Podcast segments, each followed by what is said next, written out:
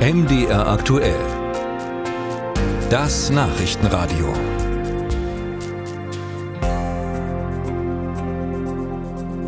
Gestern war die Redaktion hier bei MD Aktuell um einiges voller als normal, denn wir hatten Besuch und zwar beim Programmmachertag von MD Aktuell.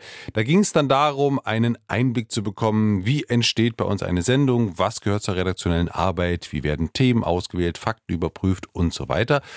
Unsere Gäste haben aber nicht nur zugesehen und Fragen gestellt, sondern sich auch aktiv beteiligt. Und damit Sie einen Eindruck bekommen können, hat André Seifert die Hörer den Tag über begleitet.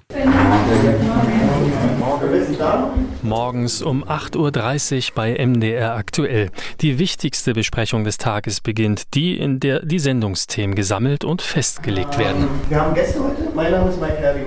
Ich leite die Nachrichten. Mit dabei sind nicht nur Redakteure, sondern diesmal auch sechs Gäste des Programmmachertages. Und weil jeder ein Thema vorschlagen darf, beteiligen sich auch die Gäste, sowie Philipp Langenscheidt aus Weimar, der ein Thema aus seiner Heimat Thüringen vorschlägt, wo in einem Landtagsausschuss Ex-Verfassungsschutzchef Hans-Georg Maaßen befragt wurde. Herr Maaßen tritt ja ständig so auf und, und ich glaube, er provoziert, weil er provozieren will, äh, damit er irgendwie im Mittelpunkt bleibt. Ähm, das halte ich ehrlich gesagt nicht für sonderlich ernst zu nehmen. Ja. Und der Eindruck doch sehr stark entstanden war, dass das eine doch relativ teure, aber letztendlich nur politisch motivierte Veranstaltung war. Gute Idee findet die Redaktion und beschließt, einen Interviewpartner zum Thema für die Mittagssendung ausfindig zu machen.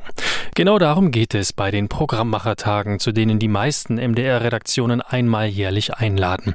Die Gäste sollen den MDR kennenlernen und umgekehrt der MDR seine Hörer.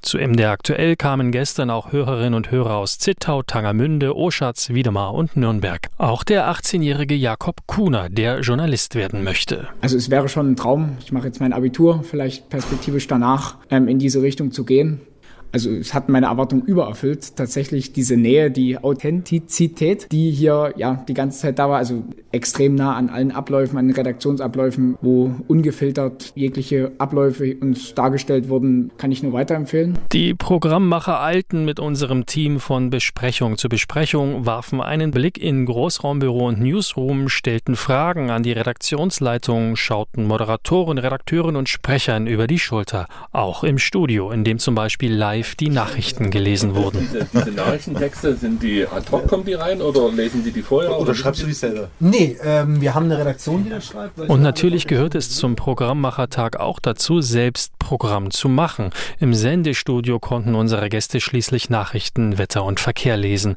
so wie Philipp Langscheid. Sagen wir öffentlich-rechtliche äh, Sender und gerade Nachrichtensender haben ja eine sehr, sehr wichtige Funktion und tragen auch zur Meinungsbildung bei. Und da ist es ganz gut, wenn man so weiß, wie das abläuft und wer entscheidet was und wie, nach welchen Kriterien und so weiter. Feedback gab es natürlich auch in die umgekehrte Richtung. Die Programmmacher teilten MDR aktuell ihre Verbesserungsempfehlungen mit und die wichtigste lautete, findet mehr Themen, die auch junge Menschen ansprechen.